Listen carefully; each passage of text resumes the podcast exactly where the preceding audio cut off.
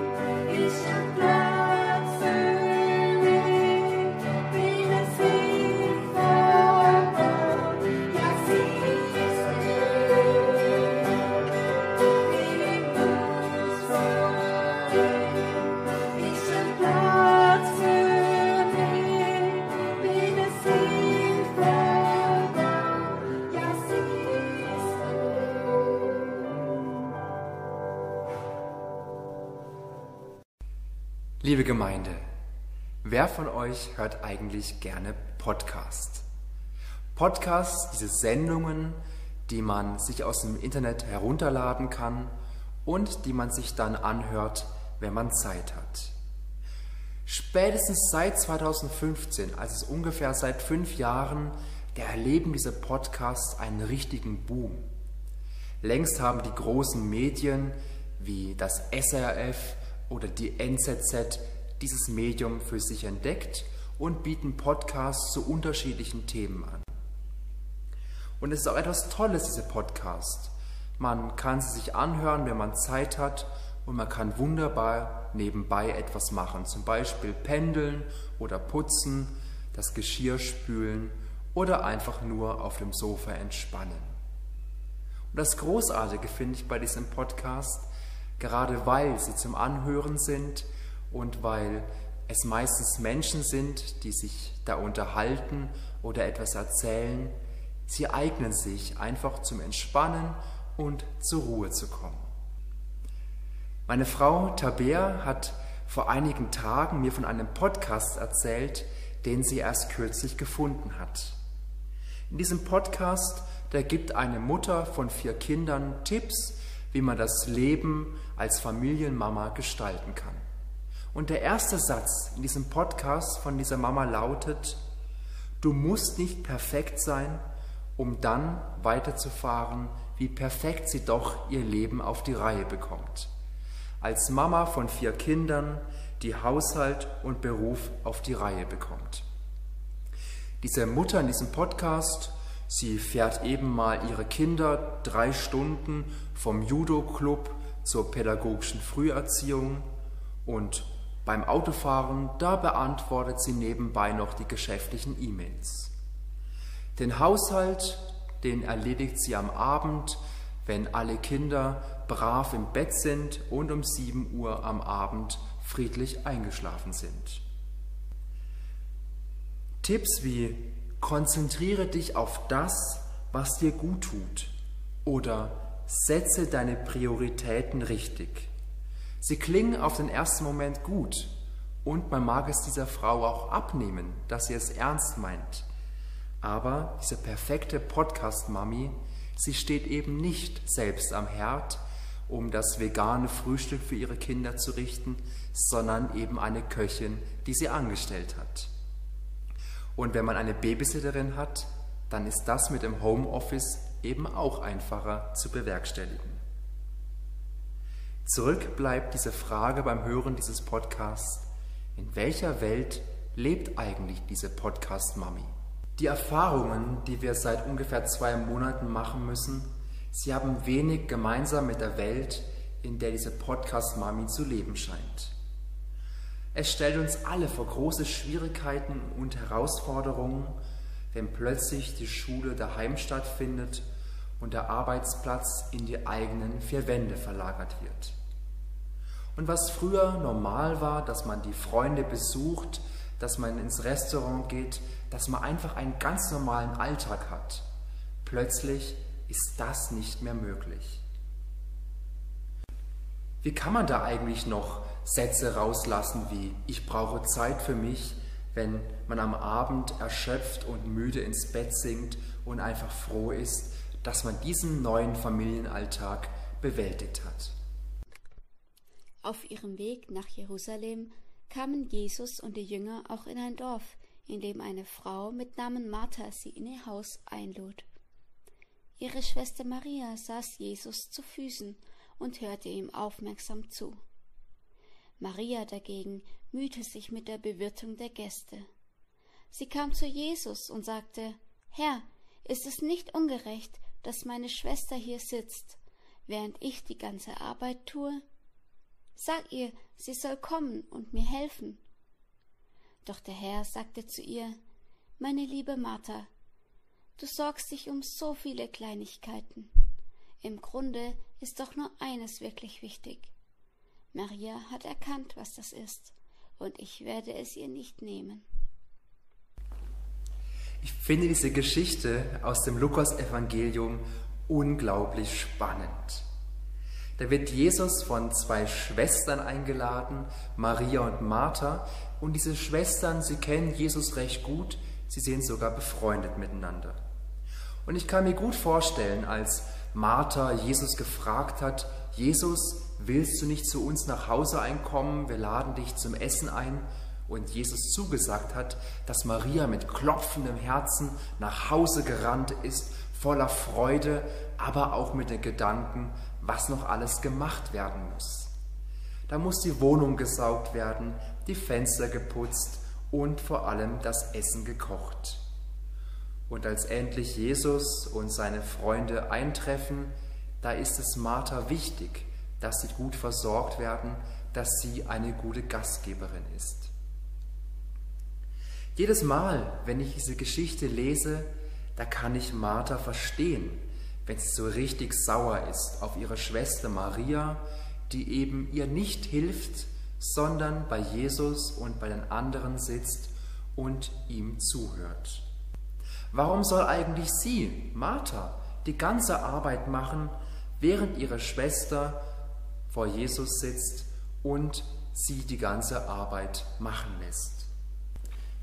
Und als ob das nicht genug wäre, Jesus gibt Martha eine Antwort, mit der sie überhaupt nicht gerechnet hat.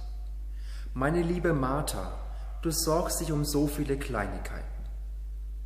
Ich kann mir richtig vorstellen, wie es in Martha gekocht haben muss, wie sie am liebsten im Boden versunken wäre, als Jesus ihr diese Antwort gibt, mit der sie nicht gerechnet hat. Und wenn ich diese Geschichte noch einmal lese, dann fallen mir andere Dinge auf, die ich vorher noch nicht entdeckt habe. Ich glaube nicht, dass Jesus mit seiner Antwort Martha irgendwie beschämen wollte oder bloßstellen wollte vor den anderen Menschen, sondern Jesus, er hat es gut gemeint mit seiner Antwort. Im Grunde ist doch nur wirklich eines wichtig. Auch wenn wir nicht lesen, was Jesus damit meint, was jetzt wichtiger sein könnte als ein gedeckter Tisch, als zufriedene Gäste, so lässt sich seine Antwort doch erahnen. Die Antwort an Martha, sie wird zur Frage in unserem Leben. Was ist wirklich wichtig in meinem Leben? In unserer heutigen Gesellschaft, da wird die Frage nach dem Sinn des Lebens oft mit Zielen beantwortet. Es sind meistens so Ziele wie, ich möchte ein Haus bauen, ich möchte eine Familie gründen, ich möchte im Beruf, im Arbeitsleben Erfolg haben, ich möchte, dass andere Menschen mir Wertschätzung und Anerkennung entgegenbringen. Und doch merken wir, dass nicht erst eine Pandemie kommen muss, dass wir oft an unseren eigenen Ansprüchen scheitern. Natürlich möchte ich eine gute Mutter sein, die für ihre Kinder da ist und die allen in der Familie gerecht wird. Natürlich möchte ich im Berufsleben zeigen, dass die Anforderungen, die Erwartungen, die an mich gestellt werden, dass ich ihnen gerecht werden kann. Und das gilt natürlich nicht nur für die Mamis unter uns, das gilt auch für alle anderen. Ich finde die Antwort, die Jesus hier Martha gibt, Grund zur Hoffnung. Wenn Jesus mich anblickt, dann schaut er nicht darauf, was ich nicht geschafft habe welchen Ansprüchen ich nicht gerecht geworden bin, welche Ziele in meinem Leben ich nicht geschafft habe. Wenn Jesus als Gast in mein Haus kommt, dann ist es ihm nicht wichtig, ob die Wäsche gemacht worden ist, ob der Boden gesaugt wurde und das Drei-Gänge-Menü auf dem Tisch steht. Sondern Jesus, wenn er unser Gast ist, dann geht es ihm um die persönliche Begegnung mit uns. Jesus will uns als Freund begegnen, der aufrichtig an uns und an unserem Leben interessiert ist. An dem, was mich in diesem Moment gerade beschäftigt. An dem, was mich vor Herausforderungen stellt, denen ich mich nicht gewachsen fühle. Meine Ängste, meine Sorgen, das, was mich nachts nicht einschlafen lässt, sondern mich wach hält. Wenn ich mich überfordert fühle, weil so viel unterschiedliche Ansprüche und Erwartungen an mich gestellt werde und ich merke, ich kann ihnen doch nicht gerecht werden. Kommt her, alle zu mir, die ihr müde seid und schwere Lasten tragt. Ich will euch Ruhe schenken. Das ist das Versprechen, das Jesus jedem Einzelnen von uns gibt. Bei ihm, da dürfen wir sein, so wie wir sind, mit allen Stärken, mit allen Schwächen, mit allen Fragen, mit allen Ängsten, mit allen Hoffnungen und mit allen Gewissheiten. Konzentriere dich auf das, was dir gut tut. Dieser Tipp, den die Supermami da aus dem Podcast gegeben hat, er bekommt vor diesem Hintergrund einen ganz neuen Sinn. Wenn wir unseren Blick weg von uns richten, weg von unseren Sorgen, weg von dem, was uns belastet, uns gefangen nehmen will, hin dahin, wo Jesus ist, dann bekommen wir eine neue Perspektive für unser Leben. Das heißt nicht, dass die Sorgen, die uns im Alltag beschäftigen, von einem Moment auf den anderen plötzlich weg sind. Aber durch den Glauben, da bekommen wir neue Hoffnung, da bekommen wir Zuversicht.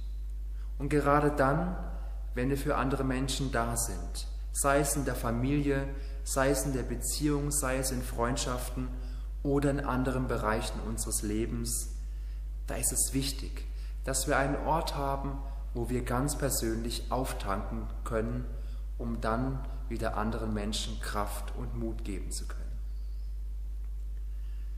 Ich kann jederzeit zu Jesus kommen und ich kann ihm im Gebet alles bringen, was mich beschäftigt. Ich kann mir kleine Inseln im Alltag schaffen, an denen ich bewusst Pause mache und in denen ich Jesus erzähle, was mich beschäftigt. Ich kann Jesus darum bitten, dass er meine innere Einstellung verändert und dass er mir Sinn gibt bei dem, wo ich keinen Sinn entdecken mag. Und wenn mir die Zeit vor lauter Arbeit zu fehlen scheint, dann gibt es auch per Podcast die Möglichkeit, mutmachende Worte zu hören, mutmachende Worte aus der Bibel, die mir Kraft geben. Und dann richte ich meine Aufmerksamkeit nicht mehr auf meine Probleme, nicht mehr auf meine Sorgen, nicht mehr auf meine Arbeit, sondern auf das, was wirklich wichtig ist. Meine liebe Martha, du sorgst dich um so viele Kleinigkeiten. Im Grunde ist doch nur eines wirklich wichtig. Komm zu mir, wenn du müde bist und schwer zu tragen hast. Bei mir findest du Ruhe und Kraft.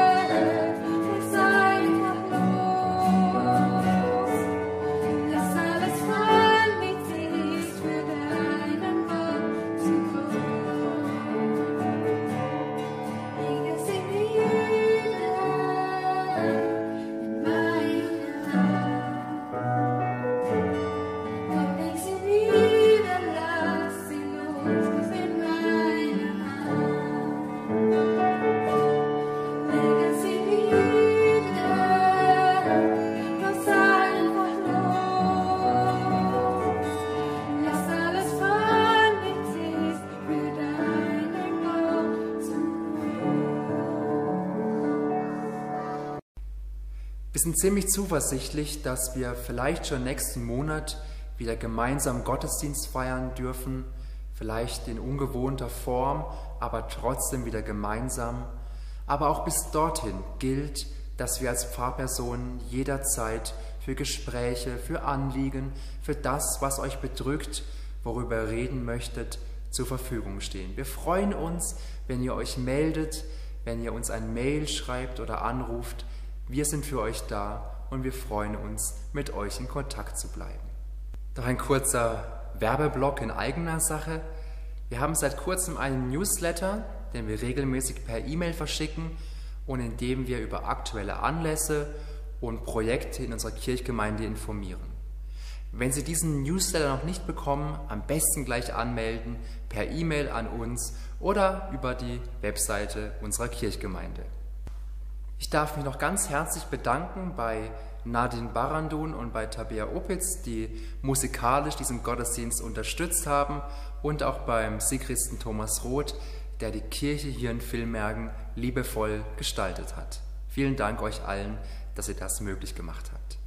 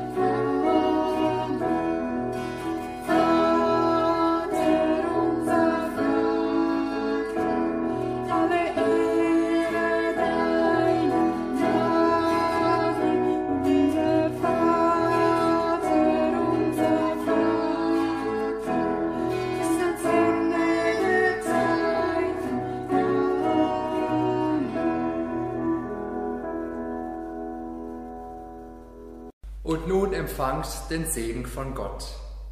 Es segne dich Gott, der Vater, der dich geschaffen hat. Es segne dich Jesus Christus, dein Bruder, der dich erlöst hat. Und es segne dich Gott, der Heilige Geist, der in dir wirkt und der dich verändert.